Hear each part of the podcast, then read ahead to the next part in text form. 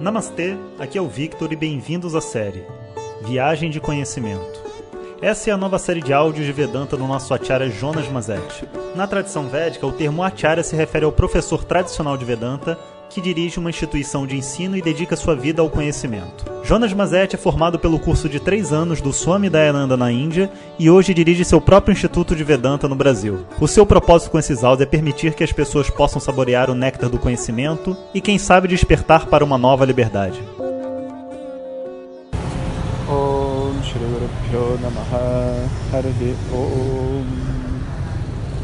Bom dia, pessoal de uma manhã ensolarada e abafada no Vietnã para vocês aí no Brasil. E escutando o som dos ambientes aqui, né, vocês devem conseguir imaginar como é que é né, esse local. Apesar de ter bastante barulho, a sensação, como eu disse, é completamente diferente da Índia, onde sabe é tudo muito confuso. Aqui as coisas são um pouco mais organizadas, apesar até de, de passar é, motocicleta na, na calçada, sabe? Que eles não respeitam muito calçada e rua para motocicleta, que é bem interessante. Bom, então hoje eu queria falar com vocês sobre um tema também de reflexão. Né? A gente já falou sobre um pouco sobre a estrutura política, né? E como que é uma coisa que a gente não tem como escapar dela, porque a gente precisa se organizar enquanto sociedade.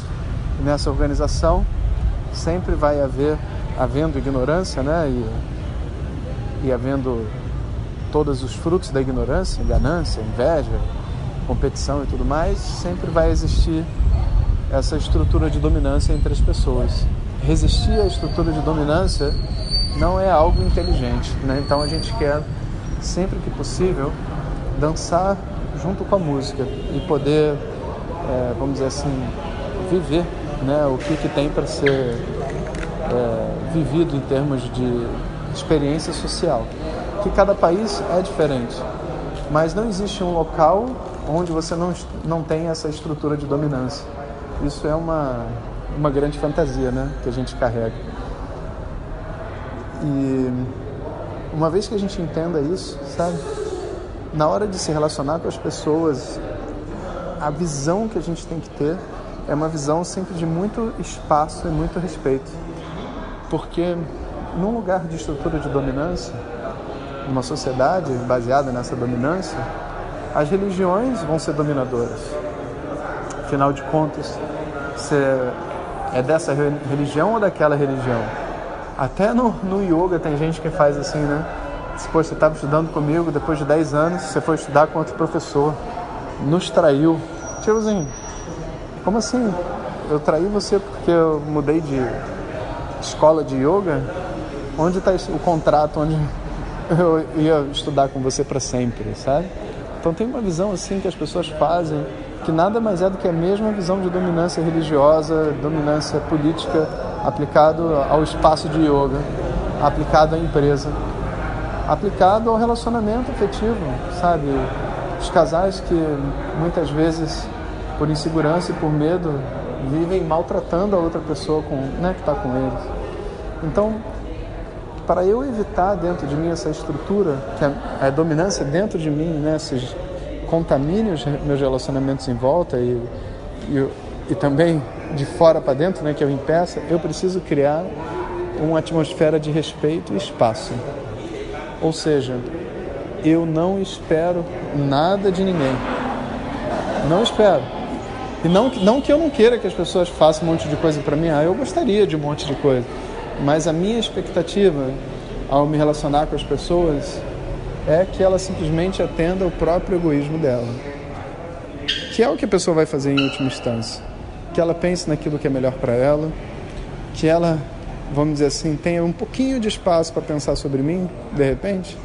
Pode ser, até certo ponto, entende? Mas é, eu preciso prever né, que o que vai funcionar dentro da mente dela é o comportamento básico humano de dominação, ignorância, projeção e tudo isso que a gente está vendo. Né? Então, minha primeira coisa é criar esse espaço e realmente zerar a minha expectativa. Mas quando eu faço isso, a gente às vezes se sente meio frágil, né? Porque eu falo assim, poxa, então não espero nada de ninguém, para que, que eu me relaciono com elas? Então, se eu não espero nada delas. É exatamente o que a gente está querendo acabar é você se relacionar com as pessoas porque elas vão te fazer alguma coisa que você quer. Isso é a estrutura de dominância, meu querido. Quando você se relaciona com uma pessoa só pela expectativa de que ela vai fazer algo para agradar você, você na verdade está controlando ela. Da mesma maneira que você não quer ser controlado, ela também não quer. Então você não se relaciona com uma outra pessoa porque ela vai fazer o que você quer. Você se relaciona com uma outra pessoa pelo privilégio de poder estar do lado de alguém que muitas vezes vai querer fazer a mesma coisa que você. Então é como se fossem dois guerreiros selvagens, nômades no seu cavalo. Se os dois estão indo na mesma direção, eles se tornam amigos, fazem um grupo de caça, se defendem, se ajudam.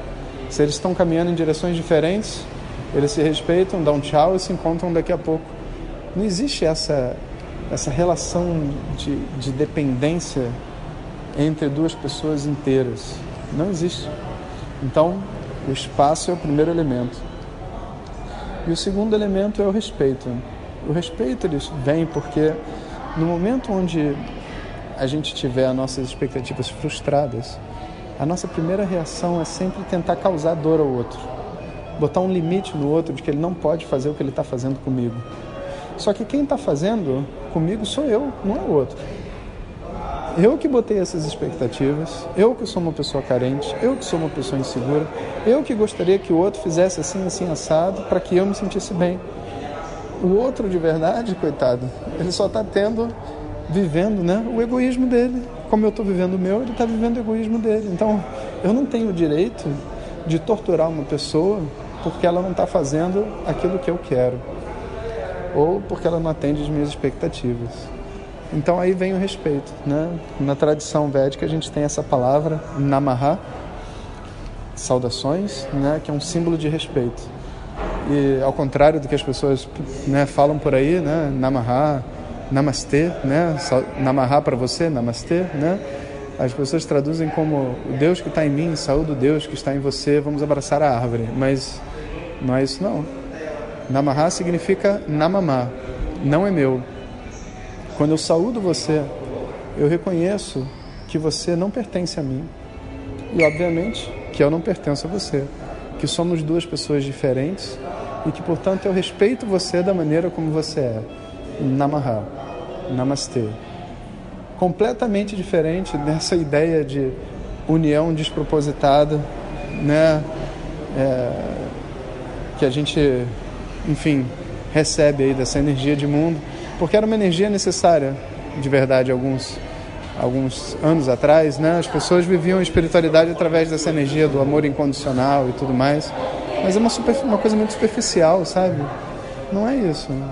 Eu dou amor para uma outra pessoa quando eu dou liberdade para ela, quando eu dou respeito para ela, sabe? Eu não preciso dizer para ela palavras bonitas de que o nosso coração agora está conectado e voltar a tratá-la mal ou tentar fazer com que ela controle a gente.